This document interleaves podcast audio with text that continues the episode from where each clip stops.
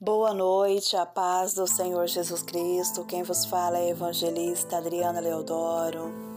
Eleva os meus olhos para o monte, de onde me virá o socorro. O meu socorro vem do Senhor que fez os céus e a terra. Querido, nessa noite, o meu socorro e o teu socorro vem do Senhor. Amém. E começa mais uma palavra do meu coração para o teu coração.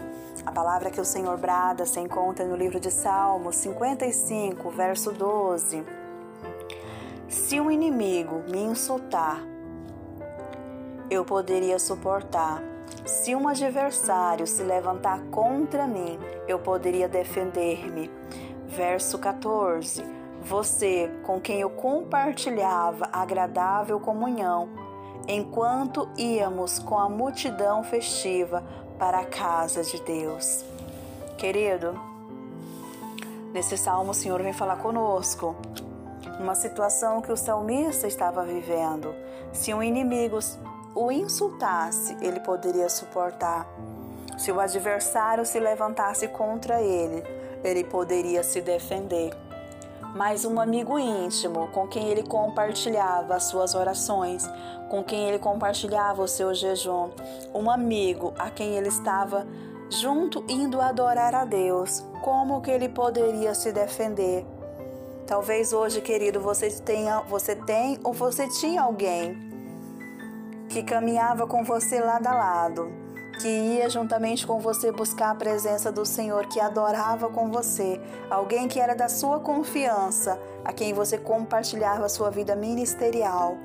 E por algum motivo, essa pessoa se levantou contra você, contra a tua história, contra a tua casa, e você está sem entender o porquê que isso está acontecendo.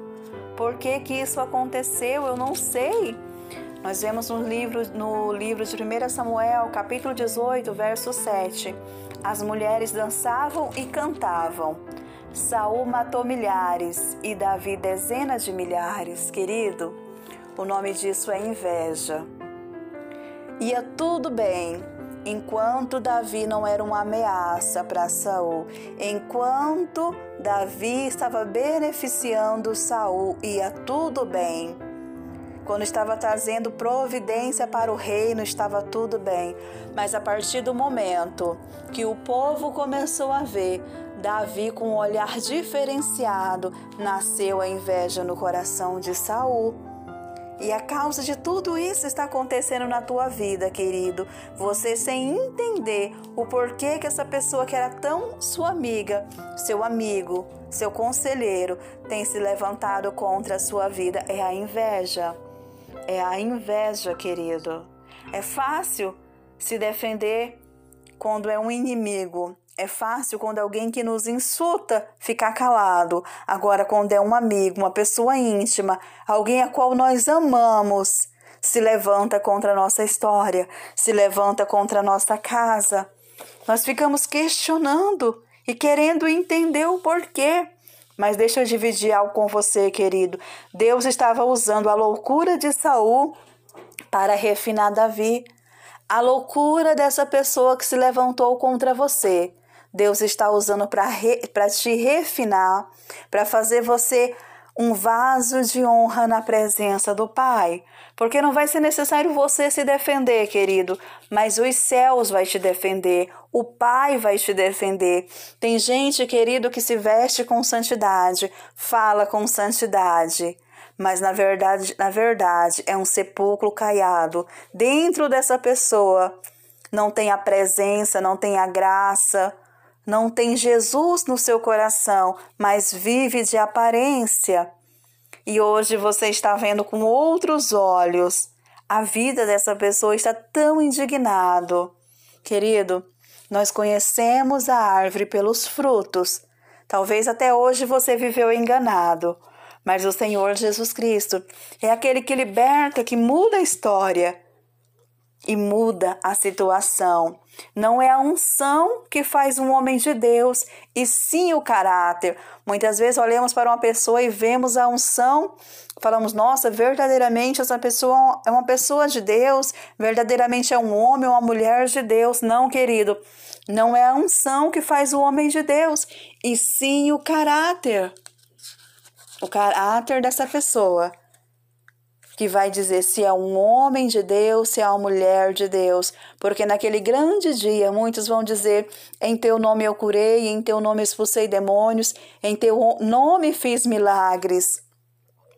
E o caráter, querido, a inveja, Todos os dias ela está em nosso meio. Todos os dias ela vem de uma forma, de uma raposa, de uma raposinha, está infiltrando, destruindo relacionamento, amizade, casamento. Está virando uma competição. Não tem mais a união, não tem o amor. Mas eu quero dizer para você que tudo isso é para que a palavra do Senhor venha se cumprir na nossa vida. É necessário que Cristo viva e que nós diminua. Que já não somos mais nós que vivemos, mas Cristo que vive em nós. Mas como que Cristo vive em mim?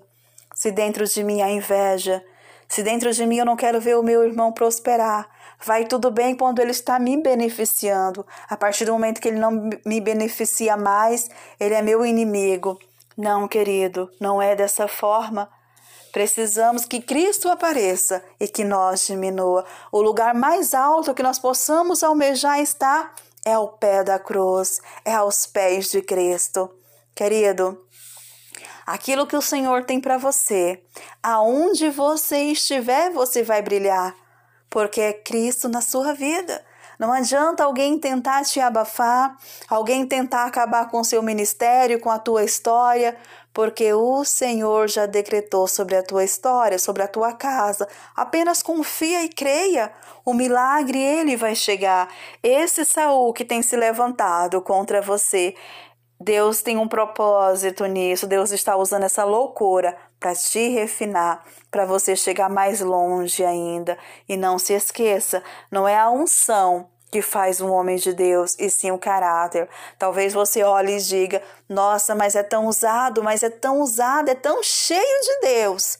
Mas e o caráter, querido? Tem coisas que não se conqui que não se compra, querido, se conquista. É necessário que nós permitir que Cristo nos molde Faça de nós vasos de honra, não vasos de aparência. Tem pessoas que são um cordeiro até alcançar o poder. Depois que alcança o poder, revela quem verdadeiramente é.